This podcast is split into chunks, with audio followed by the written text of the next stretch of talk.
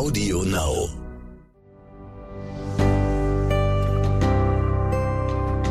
Kurz vor zwölf. Der Umweltpodcast mit Luisa Dellert und Robert Mark Lehmann. Hallo, ich habe sehr viele Jäger in meinem Bekanntenkreis, habe selbst keinen Jagdschein, möchte ich auch nicht machen. Ich kann aber sagen, dass alle Jäger, die ich kenne, ich finde sie sehr verantwortungsbewusst und ich esse auch Wildfleisch und werde es auch weiter tun. Ich denke, dass es momentan noch sinnvoll ist, dass wir Jäger haben, denn die Natur reguliert sich nicht selbst, da wir ja die Raubtiere quasi ausgerottet haben. Desto mehr der Wolf aber zurückkommt, desto sinnloser wird, finde ich, ein Jäger, weil dann kann sich die Natur wieder selbst regulieren. Ich finde, man sollte differenzieren. Ähm, also ich bin kein Befürworter für die Jagd, aber ich denke, dass in Deutschland das ja doch sehr stark geregelt wird, die Jäger äh, zugewiesene Gebiete haben und es soll ja auch so ein bisschen, sage ich mal, den Waldbestand schützen und dass halt nur eine gesunde Population vorherrscht. Was ich nicht in Ordnung finde, ist die Jagd, die zum Beispiel in Afrika stattfindet, wenn einfach nur aus ja Geilheit für irgendwelche Bilder oder Trophäen dann Löwen oder ähnliche andere Wildtiere nur zum Spaß getötet werden.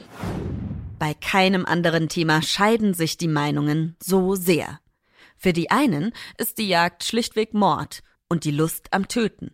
Für die anderen ist die Jagd Umweltschutz und der einzige Weg, guten Gewissens Fleisch zu essen. Doch wer hat recht? Gehört die Jagd abgeschafft und die Natur sich selbst überlassen? Oder ist sie ein Weg unserer Indoor-Supermarkt-Generation, die Natur wieder etwas näher zu bringen? Luisa Dellert und Robert Mark Lehmann nehmen für euch die Jagd aufs Korn. Wir sind wieder zurück, neue Folge. So, heute wird's, heute, Leute, ich sag ja eigentlich immer, heute wird's krass, aber heute wird's krass. Und emotional, und ich kann jetzt schon mal spoilern, ich habe noch keine endgültige Meinung. Ich bin gespannt, wie das nach dem Podcast sein wird. Ich auch. Ich glaube, dass äh, es wird sich vielleicht was verändern bei uns beiden, weil wir relativ tief in die Materie eintauchen können. Und ich muss eins zu Beginn sagen, ihr kennt mich als Tierliebhaber, als Tierschützer, als Umweltschützer, als Freund der Tiere. Und die Jagd, das ist natürlich ein schwieriges Thema. Wir wollen hier niemanden auf die Füße treten. Es geht nicht darum, ob man Fleisch essen soll oder nicht, oder dass Tiere natürlich gegen ihren Willen sterben, wenn man sie für die Fleischproduktion ummäht. Also darum geht es heute nicht, sondern wir wollen uns wirklich mit der Jagd an sich beschäftigen, das mal von allen Seiten beleuchten, so gut es eben uns möglich ist und Leute, das wird ein ganz schöner Ritt, wie immer. Lu, hast, du hast du überhaupt eine Meinung zur Jagd? Das würde mich jetzt mal interessieren. Hast du Kontakt mit Jagd gehabt? Hast du eine Meinung dazu? Ja, nein, vielleicht schlecht, scheiße, abschaffen? Was ja, also ist es? pass auf, mein Papa, der war früher, ich weiß gar nicht, ob man das Hobbyjäger nennt, aber der hat auf jeden Fall einen Jagdschein und es gibt ein Foto von mir, da bin ich vor unserem Grundstück und äh, stehe vor so einem geschossenen Rehwild. So. Und mein Papa ist auch manchmal irgendwie, ich glaube, der ist auch mal nach Schweden gefahren mit meinem Opa. Und mich hat das nie gejuckt, nie interessiert. Und heute ist er auch far, far away davon. Also das macht er nicht mehr. Ähm, und ich bin ja auch gleichzeitig Vegetarierin und von daher ist es so ein emotionaler Ritt heute. Also einerseits würde ich sagen, warum muss man überhaupt Tiere erschießen? Und andererseits ähm, macht es aber voll Sinn, wenn ich mal mit Jägern oder Jägerinnen gesprochen habe, die mir erklärt haben, warum sie das tun. Dann habe ich dahinter keinen bösen Menschen gesehen oder ähm, einen Trophäensammler oder eine Sammlerin, sondern das hat für mich Sinn gemacht. Und das gilt es, glaube ich, heute so ein bisschen zu erörtern und es darf nicht im Vordergrund heute in dieser Folge stehen, ist es überhaupt okay, Fleisch zu essen oder nicht. Das ist nochmal eine ganz andere Folge. Finde ich auch. Ganz genau. Und ich persönlich muss sagen zur Jagd, ich bin sehr, sehr ambivalent. Also ich für mich könnte niemals im Leben ein Tier erschießen. Es sei denn, um es zu retten. Das wäre oder zu erlösen. Also das wäre für mich der einzige Grund. Zum Nahrungserwerb selber schießen, da bin ich wirklich weit weg von. Ob sich das im Laufe meines Lebens nochmal ändert oder ich dann zu einer anderen Meinung entwickle, kann ich jetzt nicht sagen. Aber nichtsdestotrotz, ich kenne beide Seiten der Jäger, also die super krassen Naturschützer, die die Tiere lieben, die den Wald lieben. Ich kenne aber auch eine ganz andere Seite, auch von mir selbst. Und da werden wir im Verlauf dieses Gespräches noch drauf kommen. Und dann oh, verliere ich vermutlich 5000 Follower oder so, keine Ahnung. Hm. Robert, bevor ich dir jetzt gleich eine Frage stelle, müssen wir uns, glaube ich, noch mal ganz kurz vor Augen halten, dass heutzutage, wenn wir Hunger haben, wir echt einfach nur noch auf unsere Tastatur am PC drücken müssen oder in den Supermarkt nebenan gehen. Also ähm, wir müssen uns nicht groß bemühen, um Essen zu finden und unseren Hunger stillen zu können. Das war ja früher ganz anders. Das hat sich ja alles entwickelt. Warum waren denn Menschen früher überhaupt auf der Jagd? Ja, wenn du jetzt mal zurückrechnest, seit wann wir auf den Bestellbutton klicken können zum Essen liefern, das ist jetzt noch nicht so lange. Und wenn du das erdhistorisch einordnest, gibt's ja auch Menschen noch nicht so lange, ne? um und bei 300.000 Jahre.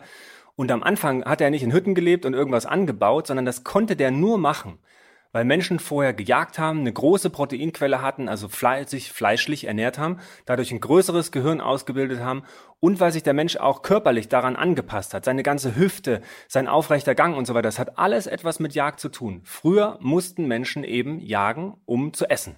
So, das machen wir heute nicht mehr. Jetzt äh, bin ich mal gespannt, wie wir in 200 Jahren aussehen, als ob wir dann als dicker, fetter Blob ohne Zähne vor dem Computer hängen. Das wäre die einzig logische Entwicklung. Aber früher war es eben wichtig, Fleisch zu essen und Tiere zu jagen. So.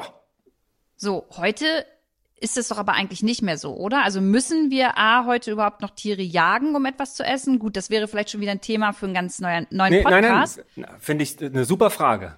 Weil, Lu, das ist nämlich genau der Punkt. Wir, wir können das ja auf eine internationale Ebene holen. Wir beide nein. Aber ich kenne Menschen, die müssen jagen, um zu essen. Und Jagen hat ja eine ganz unterschiedliche Form. Also du musst ja nicht nun einen, Walross erschießen, um, um zu essen, aber auch die Leute gibt es. Aber das hat auch was mit Fischen zu tun. Das heißt, Leute, die rausfahren und einen Fisch essen müssen, Leute, die im Busch sich ihr, ihr Miet schießen müssen. Also es gibt Menschen, die auch heute noch jagen müssen, um sich zu ernähren. Wir beide allerdings nicht und die ganze westliche Kultur sowieso schon mal gar nicht. Aber dann sind wir hier ja schon mal an einem Punkt, wo wir einen Konsens finden, dass man generell die Jagd an sich nicht verteufeln darf, weil es einfach Menschen gibt, die davon abhängig sind. Absolut richtig, genau. Und guck mal, ich war jetzt in über 120 Ländern auf der ganzen Welt und ähm, da gibt es Menschen, auch wenn ich das persönlich wirklich scheiße finde. Und ihr wisst das, ich bin einer, ich bin ein großer Wahlschützer, ich liebe die Tiere, aber wir gucken uns jetzt mal äh, die Färöer Inseln an. Die laufen unter der Regierung von Dänemark, sind gar nicht so weit weg von uns.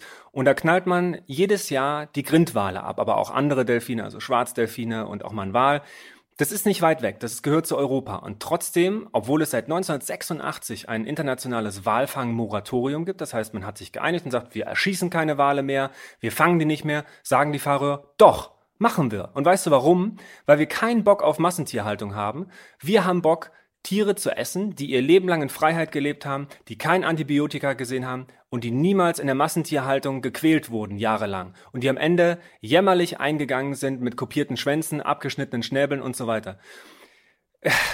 Wenn man sich anguckt, wie die die Grindwale fangen, nämlich die mit einer Hetz das und Treibjagd. Das sieht ganz, ganz oh. brutal aus. Ich kann das, das nicht sehen. Ja. Ich habe mir das mal im Internet angeguckt. Ganz schlimm. Es ist wirklich super schlimm. Und äh, da muss man sich vorstellen, jeder Fahrränger ist verpflichtet, sobald er einen Wal sieht, übrigens auch als Tourist, wenn man dort ist, das zu melden, damit alle in ihre Boote springen und diese Walgruppe, Wale sind ja soziale Tiere und die, die ähm, Pilotwale, die dort häufig ansässig sind, kommen in großen Gruppen vor, dann werden dann 100 Tiere in eine flache Bucht gehetzt, zu Tode gehetzt und aufgeschlitzt, überwiegend von jungen Männern, also eine fast rein männliche Geschichte, weil die dann natürlich richtig zum Mann werden können, wenn sie so einen Pilotwal umbringen. Und hier sehe ich die große Problematik. Das sind keine Profis im Umbringen. Die hacken den dann den sogenannten Grind, einen Fleischerhaken ins Blasloch und reißen denen die Köpfe auf und so. Das ist alles ziemlich qualvoll. Dort ertrinken Mütter im Blut ihrer Kinder. Wenn ich das jetzt weiter ausführen würde, dann können wir echt aufhören, diesen Podcast zu machen. Das ist eine Scheißform von Jagd, aber ich unterschreibe, es ist ein Tier aus der Freiheit. Keine Massentierhaltung, kein Antibiotika. Das Fleisch von Walen ist nicht gesund. Aber ich, ich sehe Ihren Punkt. Und wir haben ja in der letzten Podcast-Folge gelernt, dass es sowas wie eine rote Liste gibt, auf der ja Tiere stehen, die vom Aussterben bedroht sind. Wie, das würde mich jetzt mal interessieren, wie ist das bei dem Grindwal? Steht der auf dieser Liste? Und genau das ist nämlich der Punkt. Globicephala melas, also der Grindwal, ist an sich nicht vom Aussterben bedroht. Das heißt, selbst wenn die Wale abschlachten, entgegen des internationalen äh, Walfangmoratoriums, und das als ihre eigene Tradition und ihre Version des Fleischbeschaffens sehen. Er ist nicht vom Aussterben bedroht. Sie rotten damit keine Tiere aus. Dass es schlimm ist, dass es brutal ist, überhaupt keine Frage. Und kein Tier dieser Erde stirbt freiwillig oder ohne Leiden. Das muss man an dieser Stelle einfach nochmal ganz klar sagen. Jetzt frage ich mich, müssen wir nochmal einen Unterschied machen? Und ich glaube ja, zwischen Trophäenjagd und dem, was du gerade gesagt hast, weil sie benutzen ja das Fleisch quasi ähm, zum Essen zur Nahrung und eine Trophäenjagd. Ähm, vielleicht kannst du dazu mal ein bisschen was sagen. Was ist das überhaupt und was genau ist der Sinn dahinter?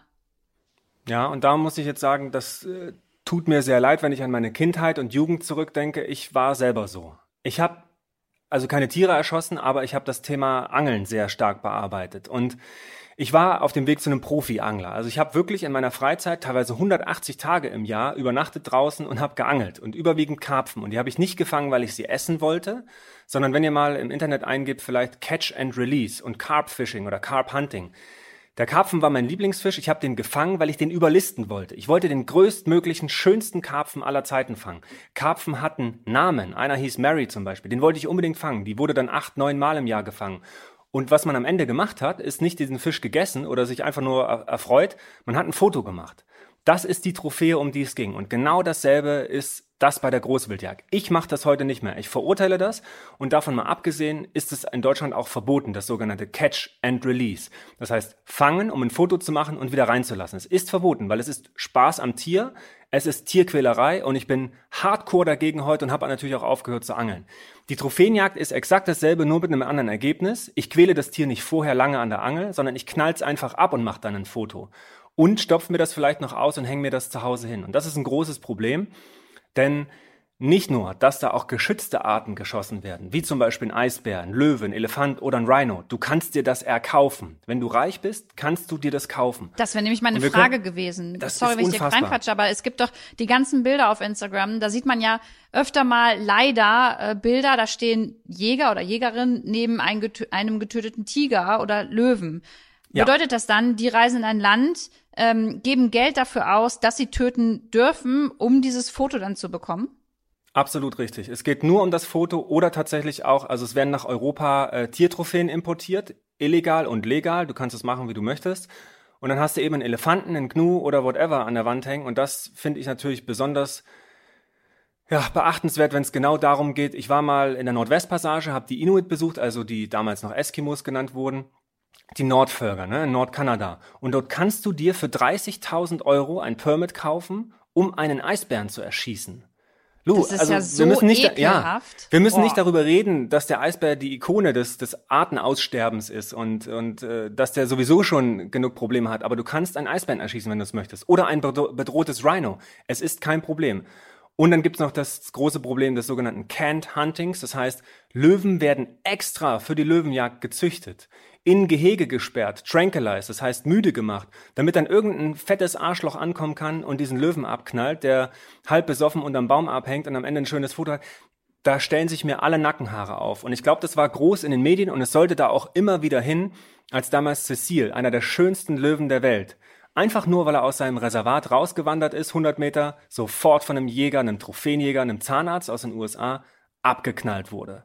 Und das ist für mich ein absolutes No-Go. Ich glaube, auch hier sind wir uns ja jetzt einig, was das äh, Trophäenjagen angeht, dass das No-Go ist. Jetzt gab es ja ein paar Sprachnachrichten von FollowerInnen, die gesagt haben, Jagd kann ja auch eine Bestandsregulierung sein. Was bedeutet das überhaupt und macht das Sinn? Hallo Robert, ich bin die Theresa aus Österreich.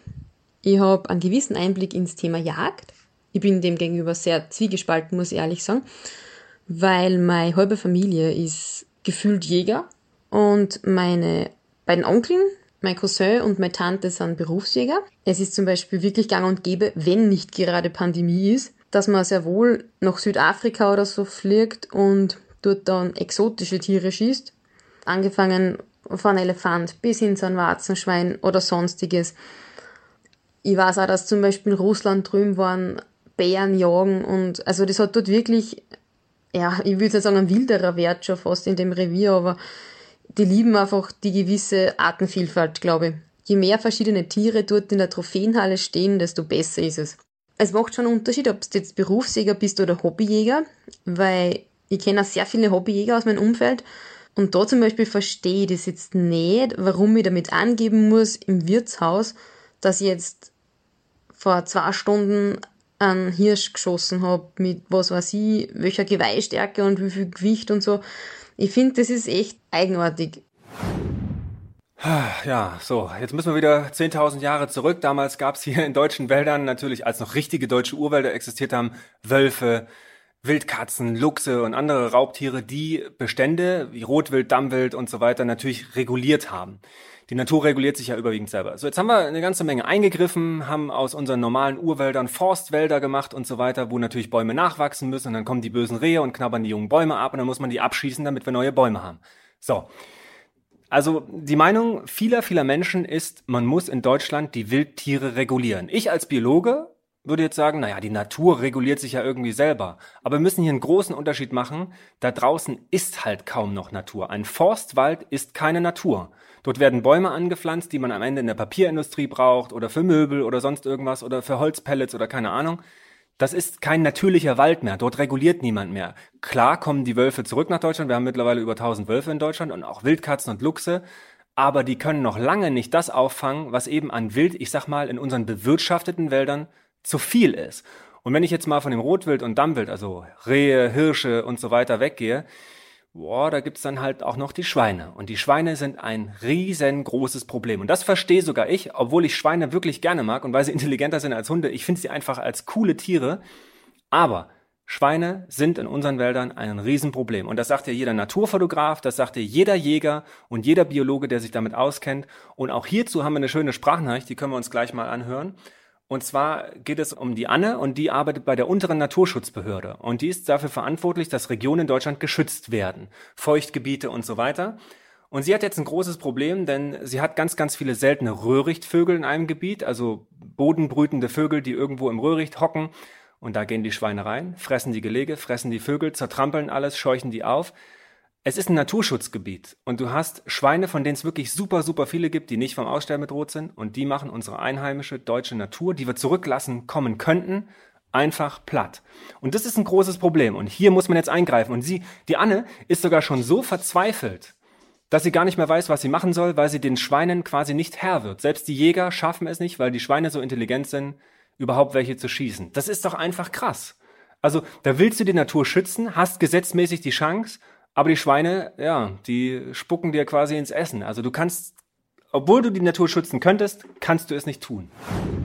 Ich habe gerade ein Problem in einem Naturschutzgebiet. Und zwar habe ich das ausgewiesen ähm, zum Schutz vom Tüpfelsumpfhuhn, Bekassine, Rohrdommel, Rohrweihe. Alles dort prioritäre Arten, die vom Aussterben bedroht sind. Ich habe eine riesen Wildschweinpopulation von schätzungsweise 200 bis 300 Tieren und die ah, machen so ein großes Störungspotenzial und äh, fressen wahrscheinlich auch, also wir gehen ganz stark von aus, dass die auch die Gelege fressen, beziehungsweise die Küken, denn wir haben da sinkende Populationen, also es werden immer weniger. Die Jäger äh, haben leider wenig Jagderfolg. Wir schneiden den extra ähm, Schießzonen in die Röhrichtbestände rein, aber es, es wird halt nicht weniger mit den Wildschweinen. Und jetzt, meine letzte Möglichkeit ist jetzt einen Zaun zu bauen. Ja, das sehen die Jäger natürlich extrem kritisch. Ich finde es auch, widerstrebt mir das irgendwie auch einen Zaun einfach da in die Landschaft zu bauen und dafür ja ähm, gewisse Tiere auszuschließen. Aber mein Auftrag vom Land und von der EU ist, diese Arten, also diese Vögel zu schützen. Ist ja auch irgendwie wieder so eine ethische Frage. Was machst du jetzt? Also für, wie entscheidest du dich jetzt, oder? Also das ist ja super schwierig. Da gibt es nämlich kein Entweder-Oder und kein Schwarz oder Weiß. So, da muss man sich einfach, glaube ich, bei dem Thema auch und ich will jetzt das Fazit nicht schon mal vorgreifen, aber ab der Stelle weiß ich für mich schon mal, du musst dir einfach, glaube ich, jeden Fall noch mal einzeln angucken immer. Es gibt ja aber, Robert, auch Tiere, die sind gefährdet und werden trotzdem geschossen. Warum passiert das denn? Ja, das weiß ich auch nicht so genau und da regen sich auch meine Naturfotografen-Freunde sehr darüber auf, weil das sind zum Beispiel, keine Ahnung, Feldhase, Lepus europäus, europäus. Der ist jetzt bundesweit als gefährdet eingestuft mit einem negativen Entwicklungstrend. Das heißt, die Bestände an Feldhasen, so ein richtig großer Hase, ich rede nicht vom Stadtpark Karnickel, der, der Bestand geht runter und trotzdem wird er geschossen. Und wenn wir jetzt mal in, in die Jahresjagdstrecke der Bundesrepublik Deutschland schauen, da ist der Feldhase mit 230.945 Stück wild drin. Also 230.000 Feldhasen hat man abgeknallt, obwohl der in Deutschland weniger wird. Der ist jetzt auf der roten Liste Least Concern, das heißt nicht vom Aussterben bedroht, aber Bestände decreasing. So, und da frage ich man, mich dann tatsächlich, wieso knallt man die ab? Ich verstehe bei anderen Tieren auf jeden Fall, dass man die abknallt, aus biologischer Sicht. Wir reden hier nicht über meine ethische Einstellung übers Tiere erschießen, sondern es gibt ja die sogenannten Neozonen. Lu, hast du eine Ahnung, was Neozonen sind? Ich glaube, das bedeutet, dass neue Tiere in ein bestimmtes Umfeld kommen, oder? Richtig, absolut korrekt erklärt. Ob das nun Deutschland ist oder Australien, wo man auch viel Probleme damit hat, oder Neuseeland, gerade so Inselstaaten, da kommen Tiere von außerhalb eingeschleppt über jetzt Flugzeug, Schiffe oder schon immer da oder ausgesetzt von ehemaligen Aquarianern, Terrarianern oder whatever oder eben auch ausgesetzt zur Jagd, wie damals die Waschbären zum Beispiel. Die haben sich massiv vermehrt. In NRW sind die ein Riesenproblem. Ähm, da kannst du in jeder zehnten Mülltonne sitzt, sitzt ein kleiner Waschbär, habe ich immer den Eindruck bei den Naturfotografen. Problem ist, die wildern massiv. Also all unsere bedrohten Vogelarten räumen die aus, die kümmern sich um äh, von Insekt bis zur bis zur Eidechse, vom Reptil bis zum Amphibium, ballern die alles Einheimische weg. Und die sagen Klimawandel. Bring it on, bitches. Also die sagen wirklich, Alter, je wärmer es wird, je weniger Schnee, desto geiler ist es. Die sind in Städten unterwegs, überall. Der, der Waschbär den finde ich endgeil. Dabei Don't sind get die me so wrong. süß. Ja, ich liebe die auch. Ich finde die auch wirklich toll. Ich bin denen auch schon begegnet und ich finde die wirklich toll. Aber ich kann aus biologischer Sicht eine Bestandsregulierung beim Waschbär absolut nachvollziehen. Gerade wenn mich dann so Nachrichten erreichen von der Naturschutzbehörde, die sagen, wir, wir wissen nicht mehr, was wir machen sollen. Wir können unsere einheimischen Vögel nicht mehr schützen. Und solche Neozonen dann dazukommen, und da gibt es ganz, ganz viele. Ne? Also ich rede über Waschbär, Marderhund, ich rede aber unter Wasser zum Beispiel auch über Sonnenbarsche, Welse und so weiter. Also oder jetzt, wenn man in NRW unterwegs ist, findet man überall die Halsbandsittiche, also äh, Papageienvögel, die hier überall rumfliegen. Das ist völlig verrückt. Da kann ich schon verstehen, dass man sagt, okay, man könnte jetzt sagen, na gut, dann äh, verändert sich das Ökosystem eben einfach. Dann lassen wir das mal machen und mal gucken, wer sich durchsetzt. Oder man sagt, na ja, aber unsere einheimischen Tiere, die sind uns irgendwie wichtig, die müssen wir schützen dahingehend kann ich dann die Jagd auf jeden Fall wieder verstehen. Jetzt würde mich mal interessieren, Robert. Du äh, redest ja mal ganz oft davon, oh, Wildvögel müssen geschützt werden und Ja. die werden immer so so schnell Opfer von Katzen. Es gibt ja auch Wildkatzen hier. Ja. Und dann, ich weiß nicht wie viele, aber noch Tausende oder Millionen von Hauskatzen. Ja, Wie regulierst du denn dann, dass Wildkatzen und Katzen keine Wildvögel mehr äh, umlegen und töten? So ist es. Und das ist ein ganz, ganz großes Problem tatsächlich weltweit. Ne? Ich rede nicht nur über Deutschland. Also wir reden auch nicht über die Hauskatze, die Freigänger ist. Und davon gibt es ja über 10 Millionen in Deutschland, die rausgehen und dann nachts Vögel und Insekten töten und, und alles mögliche andere. Sondern ich rede über Katzen, die abgehauen sind und sich dann als ja so halbe Wildkatzen in unseren Wäldern rumtreiben und dort rumwildern. So. Und um das in den Griff zu kriegen, sind, da sind die Jäger gefragt, die übrigens Hauskatzen abschießen dürfen, wenn sie die jetzt nicht zuordnen können. Und ein ganz großes Problem ist die Katze als zweitgrößter Artenkiller nach dem Opossum weltweit. Und jetzt kommt ein Ding, wo ich dann immer sage, jeder spendet für den Panda, jeder spendet für den Erhalt der Wale, rettet die Wale, schützt die Haie. Die haben alle eine große Lobby. Aber kein Schwein macht im Prinzip Artenschutz oder spendet für die non-sexy Themen. Und da muss ich jetzt hier mal eins sagen, die Katzenkastration, das sind Menschen, die, ich kenne einige Leute davon in der Schweiz, wo das ein großes Thema ist. Die gehen los, verwilderte Katzen, fangen die, betäuben die, kastrieren die, pflegen die gesund. Das kostet einen Haufen Geld, das kostet einen, einen Haufen äh, Zeit, die die Menschen ehrenamtlich aufwenden, die die Katzen kastrieren, damit es eben nicht in der Natur noch neue werden. Und das, meine lieben Freunde und Zuhörerinnen, ist echter Artenschutz. Und das sind Menschen, die unbedingt Spenden verdient haben, obwohl das ein total beschissenes Thema ist. Das ist überhaupt nicht sexy. Aber das hilft tatsächlich, unsere deutschen und auch europäischen Wildtiere zu schützen. Kasten, Katzenkastration. Kannst du mal einen Aufruf machen, wie viele Leute dafür spenden? Also das ist, ja, so ein bisschen, Ich glaube, wenn ich Bisschen- einen Aufruf für mein Orca mache, dann kommt da auf jeden Fall ja, mehr da zusammen. kommt mehr. Und dann hast du ja noch angesprochen, die Wildkatze. Die kommt gerade wieder zurück. Eine wunderschöne Katze, nicht immer gut unterscheidbar für den normalen Laien, für die Profis sind die easy zu erkennen. Die kommen gerade wieder zurück. Und wenn die sich jetzt vermischen mit Hauskatzen, Hybride, wie das auch beim Wolf passiert, Wölfe und Hunde vermischen sich auch, dann hast du natürlich da draußen Hybride, die sind teilweise, die können sich nicht vermehren oder die vermischen dann die Art und, und äh, sorgen dann für einen schlechten biologischen Zustand. Also da draußen herrschen so viele Probleme. Deswegen ist es wichtig, Katzen zu kontrollieren, weil es ist ein Haustier. Ich spreche nicht über das Wildtier Katze, sie nicht rausgehen zu lassen, da bin ich ein ganz, ganz großer Freund von. Und die, die draußen sind, zu kastrieren und abschießen ja, und erschlagen, wie gesagt, da bin ich kein Freund von. Ne? Aber es gibt Hunderttausende verwilderte Katzen in unseren Wäldern. Und wer brütet im Wald? Unsere Wildvögel. Großes Problem. Großes Problem. Lass uns mal einen Schritt weiter gehen. Wir haben ja, ich spoiler schon mal, gleich noch einen ganz tollen Interviewpartner äh, hier oh ja. bei uns im Podcast. Und ich würde gern tatsächlich auch noch mal über das Thema reden, wie wird denn gejagt? Also es passiert ja mit Schusswaffen und was ist eigentlich mit der Munition? Und bevor wir ja. darüber reden, würde ich das aber gerne unseren ähm, Interviewpartner einmal fragen und ihn erstmal sprechen lassen. Wir sind ja beide überhaupt keine Jagdexperten, da wir beide keine Tiere erschossen haben jemals. Wir haben beide keinen Jagdschein. Richtig. Ich war noch niemals jagen. Aber jetzt haben wir jemanden da, und zwar Samuel Golter, und der ist Jäger. Und den können wir jetzt alles fragen. Und ich finde Samuel, glaube ich, nicht glaube ich, ich finde den einfach ganz gut, weil alles, was ich über den weiß, ist, der beschäftigt sich nicht aus der Lust am Töten mit der Jagd, sondern weil er ein Naturbursche ist. Und im Prinzip ist er das gleiche wie ich, außer dass ich eine Kamera in der Hand habe und, und auf Tiere schieße und er schießt halt ab und zu mal mit dem Gewehr. Aber das können wir gleich klären. Samuel, aber sag doch mal ganz kurz selber was zu dir. Wer du bist, was du machst und überhaupt und sowieso. Hallo, ich bin der Samuel Golter. Ich komme aus dem schönen Schwabenland. Man hört es vielleicht ein bisschen im Hintergrund. Nein, äh, gar nicht. Aber, der, aber der, Schwab, der Schwabe verdeckt seinen Dialekt oder versteckt seinen Dialekt normalerweise auch nicht. Ähm, ja, ich bin 37 Jahre alt. Ich gehe jetzt seit ähm, über 20 Jahren zur Jagd. Also habe schon sehr, sehr früh äh, die Leidenschaft für die Jagd entdeckt. Ja, äh, habe das inzwischen auch zu meinem Beruf gemacht. Also ich bin jetzt beim Landesjagdverband Baden-Württemberg tätig und hier in der Förderung der Wildbrettvermarktung. Was heißt denn Wildbrettvermarktung?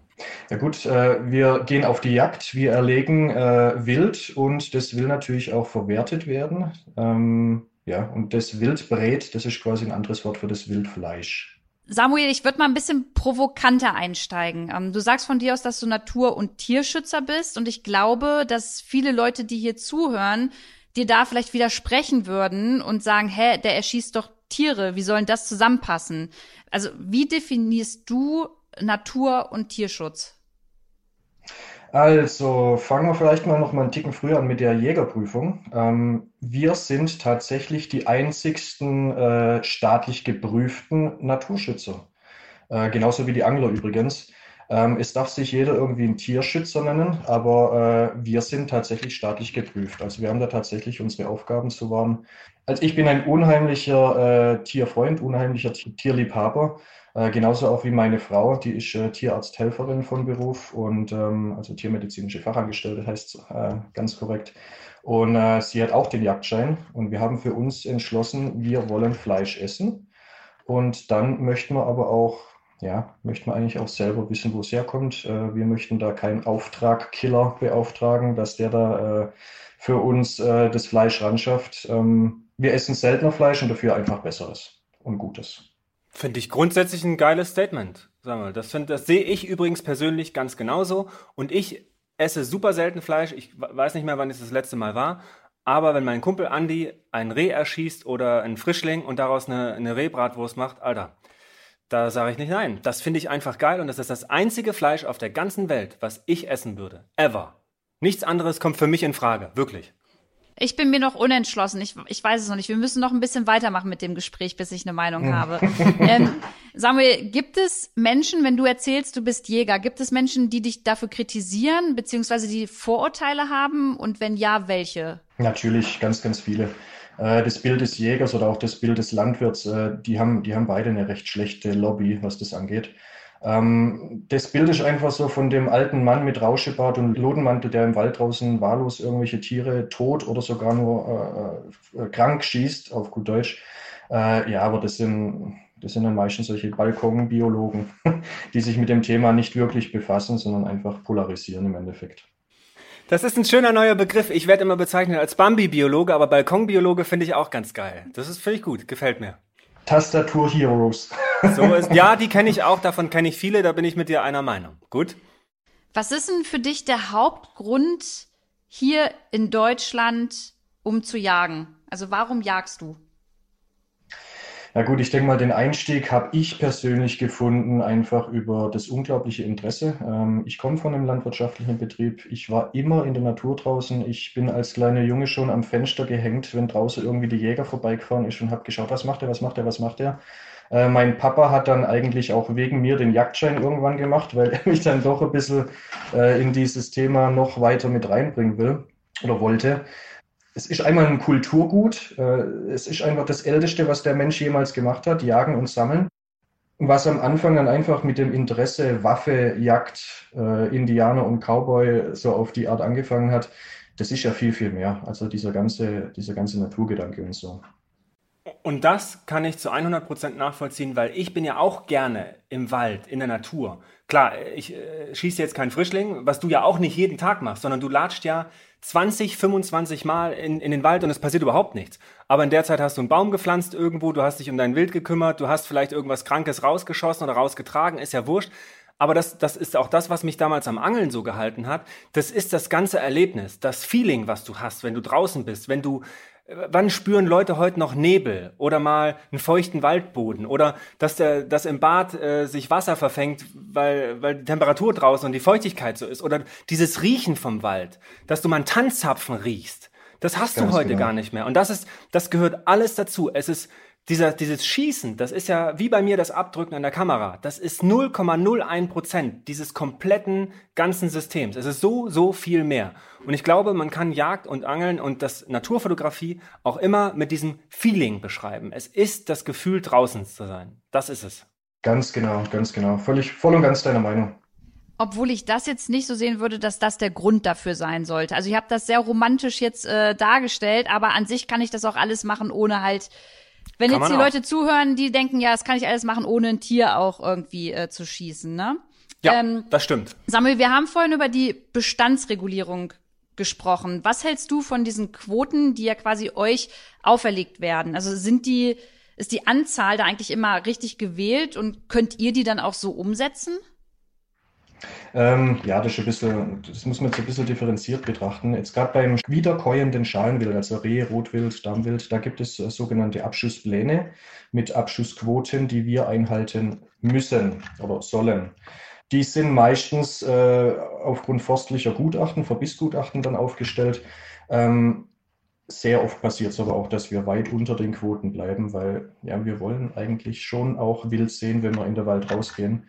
Und wenn wir immer die Quoten einhalten würden, ich meine, das muss man jetzt vorsichtig sein, wie man das sagt, ne?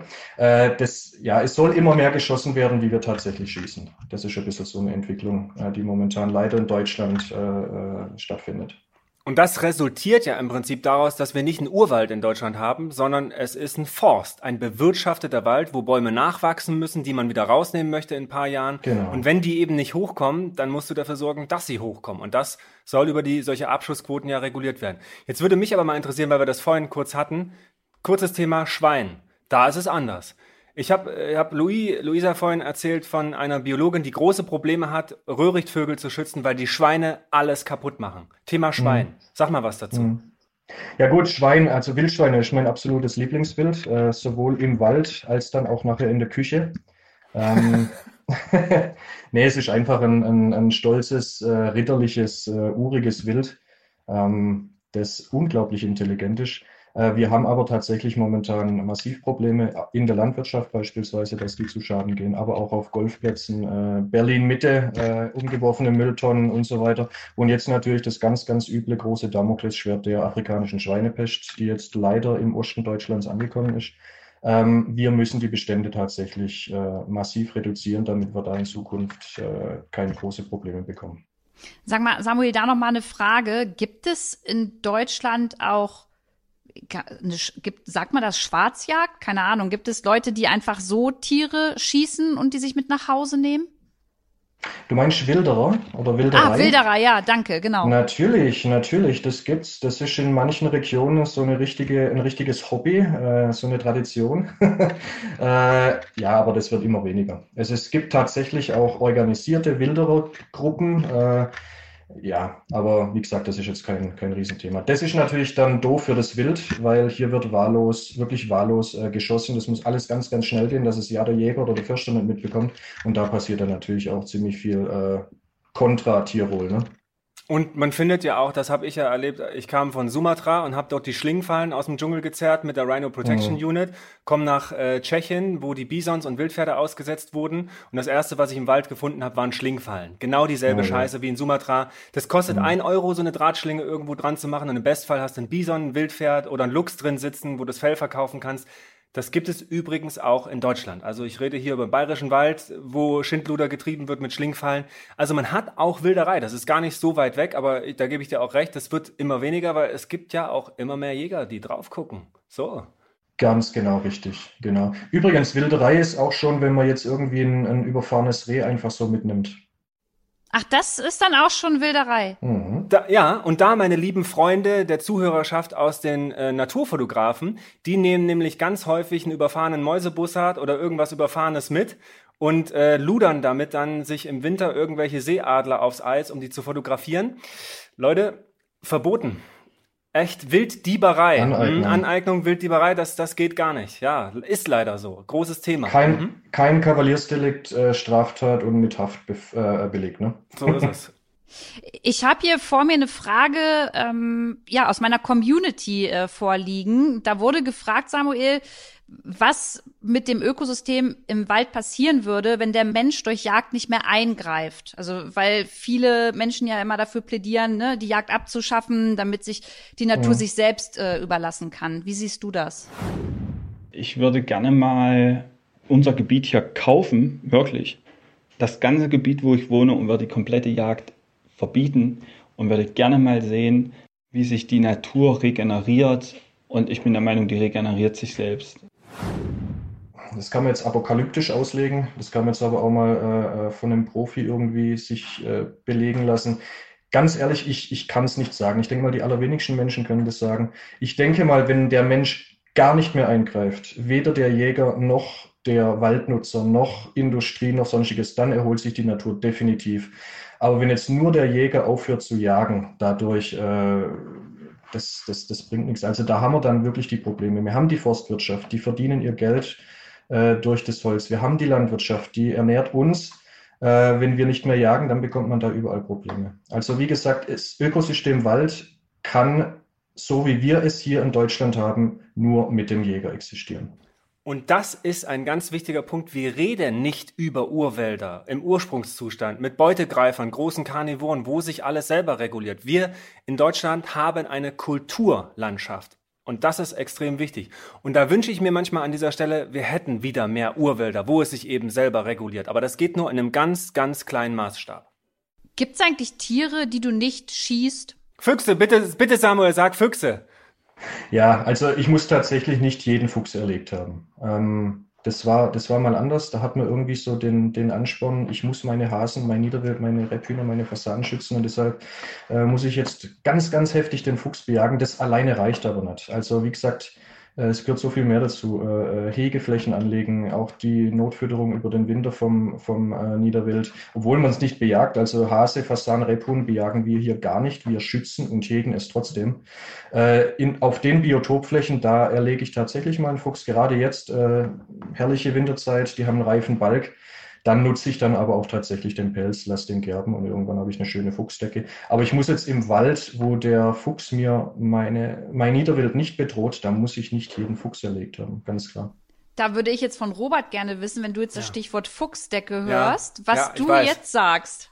Ja, pass auf, ich hatte mal eine, eine große Diskussion. Ich bin, sag mal, ich bin großer Pelzgegner. Ne? Ich spreche Leute auf der Straße an, weil ich ja weiß, dass in 99,9 Prozent der Pelz, der an der Jacke hängt, der ist vom Marderhund, vom Waschbär, Katze, Hund, aus irgendwelchen Kackanlagen in Finnland und was weiß ich, Italien, irgendwo aus der Pelzfarmindustrie, aus den Käfigen. Da bin ich brutal dagegen. Ich hatte aber auch mal den Fall, ich stand äh, vor einer Diskothek in, in Kiel in der, in der Eingangsschlange, vor mir ein Typ mit Fellkragen und ich habe den angemacht. Und im Sinne von, Alter, willst du mich eigentlich verarschen? Du stehst hier vor mhm. mir. Ich hätte ihm so, so wirklich so, wie man als junger Mensch ist. Und äh, schön Gorilla klopfen, genau. Und er sagte, ja, aber, pass mal auf, Freundchen, ich bin Jäger, das ist ein Fuchs, den habe ich selbst geschossen, der kommt nicht aus einer Pelzfarm. Ich musste den schießen, um mein Naturreservat zu schützen. Und zack, stand ich dumm da.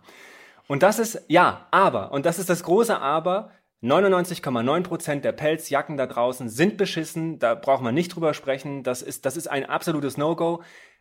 wenn jetzt jemand eine Fuchsfellkragenjacke hat, ich würde es ja nicht erkennen, dass er die selber geschossen hat, aber kann, ich kann ihn darauf ansprechen, er kann es mir sagen. Aber selbst dann habe ich große Schwierigkeiten damit. Aber nichtsdestotrotz, es ist ja nicht so, dass du den Fuchs schießt und irgendwo ins Eck legst und dann ist er und aus Spaß geschossen hast und dann liegt vergammelt er dort, sondern du verwertest das auch. Du musst den schützen.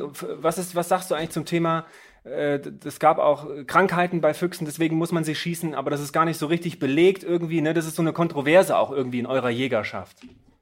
Äh, jein, also äh, wie gesagt, das eine ist mal die Verwertung, äh, die läuft. Also wir haben jetzt in Deutschland zum Beispiel die Fellwechsel GmbH, äh, wo die Jäger das, äh, die, die Pelze dann auch einschicken können.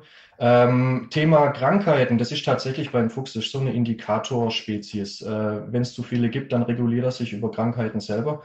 Äh, Tollwut haben wir mehr oder weniger ausgemerzt in Deutschland. Ähm, was wir jetzt hier vor zwei Jahren massiv hatten, war die Staupe. Äh, die Staupe ist übertragbar auf unsere Haustiere. Sehr unangenehm, wenn da ein Hund nicht geimpft ist, das ist heftig. Und ganz böse wird es dann natürlich mit der Reude. Äh, und das, sowas möchte man nicht sehen. Und übrigens auch übertragbar auf Seehunde, Kegelrobben und so weiter, also alle Karnivora, die jetzt auch gerade zurückkommen, die man dann aber im Bestand wieder gefährdet, also absolute Scheiße. Aber du hast gerade einen Begriff gesagt, Fellwechsel. Sag nochmal, was das, was das bedeutet, was das für eine Orga ist, weil ich weiß noch nicht so richtig darüber. Also Fellwechsel äh, wurde vom Deutschen Jagdverband initiiert. Äh, da gibt es dann mehrere Sammelstellen, wo der Jäger äh, seinen erlegten Fuchs, also Winterfuchs, äh, dann ähm, mit einer Marke versehen kann und kann dann wählen, ob er den Pelz wieder selber zurückhaben will, also eine Auftragsarbeit machen lässt, dass der Fuchs gestreift und gegerbt wird von einem Profi. Oder er kann das auch, äh, er kann den, den Fuchs dann auch spenden, übrigens auch Marder, Dachse äh, geht auch. Und dann ähm, äh, macht es die Fellwechsel GmbH, dass der Pelz gegerbt wird und es geht dann in, ja, auf den Pelzmarkt international. Oh, Pelze. Äh, ich, Lou, emotionales Thema. Wäre nochmal ja. eine neue Folge tatsächlich. Ist es. Es ist tatsächlich eine neue Folge. Also Pelze ist ein ganz eigenes Thema. Samuel, vielleicht rufen wir dich dann nochmal an. Aber ich hole euch doch mal ab. Ich will noch mal was anderes wissen. Ja. In Filmen sieht man manchmal, dass wenn dann Leute so auf die Jagd gehen, dass sie dann irgendwelche Rituale haben oder so Traditionen, die da dann umgesetzt werden. A, würde ich gern wissen, hast du das auch? Und B, Gibt es da auch innerhalb der Jägerschaft einfach Traditionen, die man ablehnt oder kritisiert oder die total überholt inzwischen sind? Also Tradition ist, denke ich mal, allgemein was sehr, sehr wichtig ist. Ähm, wobei, wobei man auch der, dem Modernen nicht wirklich die Augen verschließen darf. Es gibt aber tatsächlich Traditionen, äh, das sind meistens dann aber kleinstregional oder lokal, äh, irgendwelche Ritun und, und, und Brauchtümer, äh, wo man dann irgendwie dann aus einem Schrotlauf Schnaps trinken muss äh, und so Zeug. Das, also sobald Alkohol mit dem Spiel ist auf die Jagd, das geht gar nicht, beispielsweise. Ähm, was ich jetzt zum Beispiel eine ganz, ganz tolle Tradition oder auch äh, überbrachte Kulturart finde, ist dieser letzte Bissen, der Bruch, der Erlegerbruch äh, für das Tier. Das ist einfach nochmal so eine, ähm, ja, es hört sich auch immer so ein bisschen komisch an, so eine Respektsbekundung so eine, man ist schon demütig, wenn man, wenn man an so ein Stück Wild rantritt und dann bricht man einen Zweig ab und äh, gibt es dem Stück Wild als seinen letzten Bissen. Ah, also ein Stück Zweig jetzt vom Baum, nur mal für mich zum Verständnis. Also, oder, genau. also, ah, genau. okay. Genau, richtig. Das ist einfach nochmal so dieses, ich gehe jetzt nicht nur raus in den Wald und, und, und schieß irgendwas tot und fertig, sondern es macht ja auch was mit einem. Äh, und du gehst respektvoll damit um dann einfach. Genau, genau. Und es ist auch eine, eine, eine, sehr hohe Demut. Also wenn ich, wenn ich das Gefühl auch irgendwann mal nicht mehr habe, dann lasse ich das Jagen sofort bleiben. Äh, Samuel, was würdest du sagen, wie bringt man Jugendlichen oder jungen Menschen das Thema mit Fleischkonsum respektvoll umzugehen? Wie bringt man denen das näher? Das ist ziemlich einfach. Äh, die sollen einmal in den Schlachthof gehen. Also wirklich in so ein, muss gar nicht mal so ein riesig großer Schlachthof sein. Äh, aber ich denke mal, wenn man das im, im, im Lehrprogramm, im Lehrplan mit drin hätte, siebte, achte Klasse, komplett in Schlachthof von der Anlieferung, wo die Tiere entladen werden, äh, wirklich gestresste Tiere dann in den, in den Beruhigungsboxen, den sogenannten, wo die Tiere sich beruhigen sollen vor dem Schlachten und dann nach und nach rein äh, bis hinten dann in die Verkaufstheke. Das alles mal beobachten und dann einen Tag später mit dem Jäger mal im Wald. Dann haben wir es geschafft. Also das sind wirklich Welten. Äh, wir zum Beispiel, wir essen, wir kaufen kein Fleisch mehr. Wir wollen nur noch unser Gutfleisch. Ich sage es bewusst so, Gutfleisch. Und das unterstütze ich zu 100 Prozent. Wenn du Fleisch essen willst, dann kümmere dich selber drum und sei dir ganz genau bewusst, wo das herkommt. Lou, Frage, ich war der, der erste Jahrgang in der Schule, ähm, ich äh, bin, äh, wann bin ich in die Schule gekommen? 90, äh, 1990, die nicht mehr in den Schlachthof gegangen sind. Lou, warst du im Schlachthof? Auch nicht, ne? Nee, also jetzt für Recherchezwecke jetzt irgendwann, aber nicht in meiner ja. Schulzeit tatsächlich. Nee. Das, das finde ich nämlich total schade, weil es gibt so einen schönen Satz, wenn äh, äh, Schlachthäuser, Schlachthöfe Glasscheiben hätten anstatt Stahlwände, dann würde halt keiner mehr Fleisch essen. Und äh, man sieht ja auch nie Schlachthöfe. Die sind irgendwo außerhalb, die sind schön im Gewerbegebiet oder so. Wo, aber wenn man mal an der Tanke äh, auf der Autobahn steht und so ein Schlachttransporter, so ein Viehtransporter muss auftanken und du siehst die Tiere da drin ja. und hörst die schreien, Leute, dann könnt ihr nie wieder Fleisch. Also ich kann dann kein Fleisch essen, der aus einer solchen Art und Weise kommt. Das, das 1,29 Kotelett äh, von Aldi da, da krieg ich's große Kotzen. Da krieg ich, krieg ich einen richtigen Hass. Ja, absolut richtig. Sag mal, ich frage mich jetzt gerade, wenn du zum Beispiel jetzt Schulklassen bei dir hättest und dann auch so ein bisschen ähm, deine Arbeit als Jäger erklärst. Und dann nehmen wir mal an, in jeder Schulklasse sind dann jetzt vielleicht sieben bis acht Leute dabei, die sagen, super, ich möchte jetzt auch Jäger oder Jägerin später werden. Ähm, ist dann nicht irgendwann die Nachfrage so hoch, dass dann zu viel geschossen werden müsste? Also gibt es überhaupt dann so viele Tiere, dass man die schießen kann?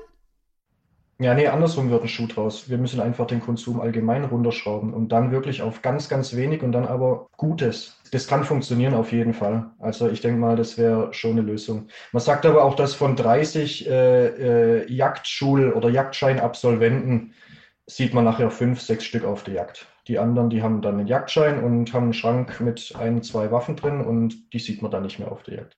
Und hier mal meine Frage, Sammel, du Musst du als Jäger auch was schießen? Klar, als Jäger, der jetzt ein Revier hat, der das gepachtet hat, als Berufsjäger, aber wenn du jetzt einfach ein Hobbyjäger bist, du musst ja, du bist ja nicht verpflichtet, rauszugehen und Tiere abzuknallen. Das ist nicht der Zwang.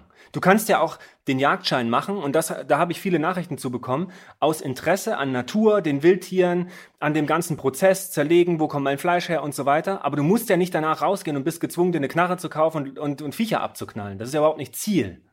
Korrekt, korrekt. Äh, hier neben mir sitzt so ein perfektes Beispiel dafür, meine Frau. Die ist nämlich genauso zum Jagdschein gekommen. gut, ja. sehr gut, ja. Wie reguliert ihr Jäger und Jägerinnen euch untereinander? Also wie prüft ihr, ob ihr gewissenhaft arbeitet? Gibt es da einen Verband oder eine Organisation? Ja, das fängt auf der kleinsten Schiene an. Das sind die Hegeringe. Das ist dann meistens auf Gemeindeebene. Dann gibt es die Kreisjägervereinigungen und dann den Landesjagdverband Baden-Württemberg. Und als Dachverband haben wir dann den Deutschen Jagdverband. Ähm, wir sind im Endeffekt, äh, ich arbeite beim Landesjagdverband Baden-Württemberg. Wir sind im Endeffekt das Bindeglied der Jägerschaft zur Politik, äh, ja, äh, und machen dann die ganze, die ganze Verbandsarbeit. Äh, aber ich denke mal, am wichtigsten ist die Regulierung oder die Regulation untereinander. Ähm, jetzt so ein richtiger Schießer, der jetzt nur rausgeht und Rambo-mäßig im Wald rumrennt, der wird normal nicht mehr auf die Jagd eingeladen. Der der hat relativ schnell verloren. Also wir regulieren uns da sehr, sehr gut selber. Und ich als, genau, ich als Außenstehende muss darauf vertrauen, dass ihr das eigentlich untereinander ähm, schon gewissenhaft macht, weil es ja keine neutrale Instanz irgendwie gibt, die euch nochmal kontrolliert. Ja doch, wir unterliegen massiven Gesetzen, also äh, das gibt's schon. Und die Bevölkerung, die merkt sehr, sehr schnell, wenn was schief geht und die Videos tauchen sehr schnell auf und das kann sich niemand mehr leisten. Dank Facebook, dank Instagram, kein Problem. Mhm. Genau, richtig. Sagen wir mal eine ganz andere Frage, die mich umtreibt. Ähm, es gibt das Verbot von Bleimunition in Feuchtgebieten, was ja relativ neu ist. Interessiert mich natürlich als großer Seeadler- und Fischadler-Fan, weil die betrifft's ja, da reden Lu und ich gleich noch drüber. Aber ich verstehe auch das Gegenargument, Blei tötet besser. Ist es ist es tatsächlich so? Ich bin kein Experte, was die Munition betrifft und man müsste jetzt mit Gold schießen, das würde genauso gut töten, aber Stahlmunition tötet einfach nicht so gut. Das heißt, du bist nicht so tierschutzgerecht. Du schießt auf eine Krähe mit Stahlmunition, da fallen halt 50 Prozent vom Himmel und bei Blei sind es 99 Prozent. Kannst du das so unterschreiben? Ist das wirklich so? Nein, nein, das, das, wird, das wird auch kein Jäger machen. Also es gibt inzwischen wirklich sehr gute Alternativen für Bleimunition. Äh, man muss sich da einfach reindenken in die Thematik. Äh, wir haben in Baden-Württemberg jetzt seit 2015 im, im, im, also in der Büchsenmunition, also für, für unsere Waldreviere, komplettes Bleiverbot. Wir müssen bleifrei jagen. Ähm, und bei Wasservögeln und so weiter sowieso. Also ich sehe da viele Alternativen. Cool. Die funktionieren hundertprozentig. Politisch gesehen soll das in zwei Jahren verboten werden. Ne? Also da darf nur noch äh, bleifrei äh, in oder an Feuchtgebieten gejagt werden. Genau, komplett europaweit, richtig. Ich denke auch mal, dass, dass komplett Bleimunition wird, äh, wird auch auf dem Schießstand, denke ich mal, irgendwann verschwinden. Das ist eine gute Entwicklung und da reden die Lu und ich gleich nochmal drüber. Ich ordne das als Biologe ein, was das Blei nämlich tatsächlich in den Feuchtgebieten macht. Samuel, ich finde, du hast uns eine Menge auf jeden Fall erzählen können. Wir haben einen super Einblick davon bekommen, wie du arbeitest, was es bedeutet, Jäger oder auch Jägerin zu sein. Und ich glaube, dass auch viele ZuhörerInnen sich jetzt ein viel besseres Bild davon machen können. Finde ich auch. Und hast du, hast du grundsätzlich noch irgendwas, was du eigentlich irgendwie loswerden willst? Da, irgendwas, was du den Leuten da draußen mitgeben willst? Von dir als, ich betrachte dich jetzt als vernünftigen Jäger. Willst du noch irgendwas sagen? Was die Leute unbedingt hören müssen? Das ist lieb von dir, ich danke dir. Ähm, ja, einfach mal die Scheu verlieren, einfach mal an einen, an einen aufgeschlossenen Jäger rantreten, aufhören mit Balkonbiologen zu sprechen, sondern wirklich mal äh, äh an die Front draußen mit den Leuten sprechen, einfach mal mit rausgehen, aufgeschlossen sein und dann werdet ihr ruckzuck merken, dass Jäger wirklich keine Bestien sind, sondern eigentlich ganz liebe, tolle Menschen. und das ist, ich glaube, das ist so ein, so ein Thema unserer Zeit, was du da ansprichst. Man verurteilt sehr, sehr schnell über die Sachen, die man so liest im Internet und bei tausend Meinungen, aber wirklich mit rausgehen, das wahre Erleben, und, und wissen, warum, was passiert, das mitfühlen. Ich glaube, das ist das Einzige, weswegen ich auch immer wieder sage, ich kann nur darüber sprechen, was ich selbst erlebt, selbst gesehen und selbst gerochen habe. Das ist wirklich tatsächlich so. Alles andere sind nur Mutmaßungen und das, was ich aus dem Internet weiß. Und das ist häufig nicht von Experten. Von daher vielen, vielen Dank für deine Meinung. Geil. Sehr gerne, sehr gerne. So, das war doch jetzt ein mega interessantes Gespräch mit Samuel. Ich finde, man hat aus seiner Sicht des Jägers nochmal viel nachvollziehen können und für mich hat auch vieles tatsächlich Sinn gemacht von dem, was er gesagt hat. Finde ich auch. Und ne, wie immer, es gibt nicht schwarz und weiß und bei Jägern ist das wie bei jedem anderen Menschen. Ich unterteile ja nach Charakter. Es gibt eben Blödmänner und es gibt vernünftige Menschen. Ganz einfach. Und ich glaube, er ist ein vernünftiger Mensch, auch wenn ich nicht mit allem 100% übereinstimme. Aber darum geht's ja auch nicht. Wir wollen ja informieren, was es eben alles mit der Jagd auf sich hat. Und da will ich noch mal ein Thema aufgreifen, über das wir unbedingt sprechen müssen, was mir äh, bei meiner Thematik mit dem Seeadler aufgefallen ist. Weil man hört immer wieder, dass Seeadler irgendwo tot gefunden wurden, dass Seeadler zum Beispiel in die Windanlagen, in die Windkraftanlagen, in die Rotoren geraten, dann dort sterben. Und ich habe mich immer gefragt, warum? Weil ein Adler ist eigentlich kein dummes Tier, der blindlings irgendwie durch die Lüfte flügt und dann ja von so einem Windrad erschlagen wird. Und das hat seinen Ursprung nämlich tatsächlich in der Jagd. Es gibt Menschen, also Jäger erschießen ja Tiere mit ganz unterschiedlicher Munition und solche Vögel, die wegfliegen, die knallt man eben am besten tatsächlich mit Schrot ab, wo also ganz viele kleine Kügelchen durch die Luft fliegen, wenn die jetzt Krähen, Enten oder eben irgendwelches anderes Wasserwild jagen, sag ich mal. Und das macht man schon immer traditionell mit Blei, weil Blei ist schwer, fliegt gut, verformt sich gut, das tötet auch gut. Und der Samuel hat ja dann gesagt, ne, ja, es gibt mittlerweile Alternativen. Und das ist aus einem wichtigen Grund total angebracht, denn das Blei, das bleibt ja nicht im Vogel und dann machst du das am Ende raus und entsorgst das fachgerecht. Und Leute, Blei ist ein ganz, ganz giftiger Stoff. Also ein massiv giftiger Stoff, der die Blut-Hirn-Schranke überwindet, wo früher Menschen dran gestorben sind, die ihre Büchsen mit Blei zugemacht haben auf Schiffsreise und so, haben sich gewundert, warum gehen die eigentlich alle ein? Naja, wegen dem Blei. Und das Blei, mit dem du auf die Tiere schießt, das landet im Wasser. So, und da löst sich das teilweise. Übrigens auch hier ein kleiner Seitenhieb an die Angler und mich früher, die wir Bleigewichte benutzt haben, ähm, um, um unsere Köder unter Wasser zu halten. Oder den Pilker, also beim Meeresangeln, der am Wrack abreißt, der besteht aus Blei. Und das Blei ist im Wasser. Das löst sich, die Tiere nehmen das auf und in den Tieren sorgt das für einen ganz, ganz großen Schaden. Also das belastet den kompletten Körper. Blei sorgt bei den Tieren also wirklich für eine Vergiftung. Und das ist eine der Haupttodesursachen bei Seeadlern, denn wenn denn jetzt so ein Jäger irgendwo ein Tier mit Blei erschießt, dann lassen die die häufig die Innereien äh, dort liegen, da sind noch kleine Bleikügelchen drin. Und sowas frisst ein Adler. Der ist nicht nur ein Jäger, der frisst tatsächlich auch Aas. Oder ich rede auch von anderen Tieren. Und wenn das dann, äh, naja, diese Bleigeschosse im Magen der Adler landen, die ja extrem sauer sind, dann löst sich das, gelangt in den Körper und es vergiftet die Adler. Es macht die neuronal krank. Das heißt, sie können nicht mehr gut sehen, die können sich nicht mehr gut orientieren und das führt dann dazu, dass Adler auch gegen Züge fliegen, dass sie von Windkraftanlagen erschlagen werden oder dass ihr Immunsystem so weit runtergeht, dass sie selbst ihre Kinder nicht vernünftig aufziehen können oder an der kleinsten Krankheit schon sterben.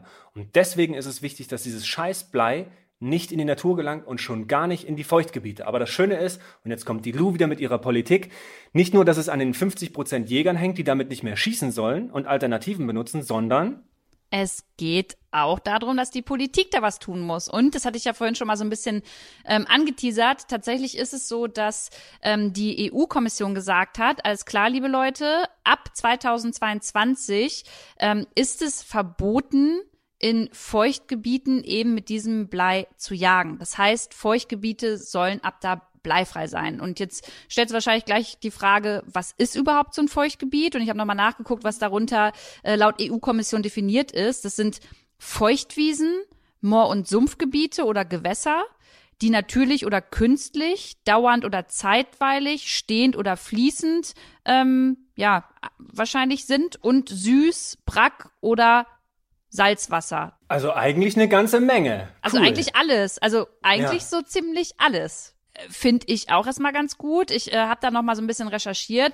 Gibt allerdings auch Jäger und dazu gehört jetzt Samuel nicht. Der äh, hat ja gesagt, es gibt da gute Alternativen, gibt aber auch Jäger, die äh, regen sich auf, weil tatsächlich zum einen laut EU-Definition sogar eine Pfütze ein Feuchtgebiet äh, sei. Aha.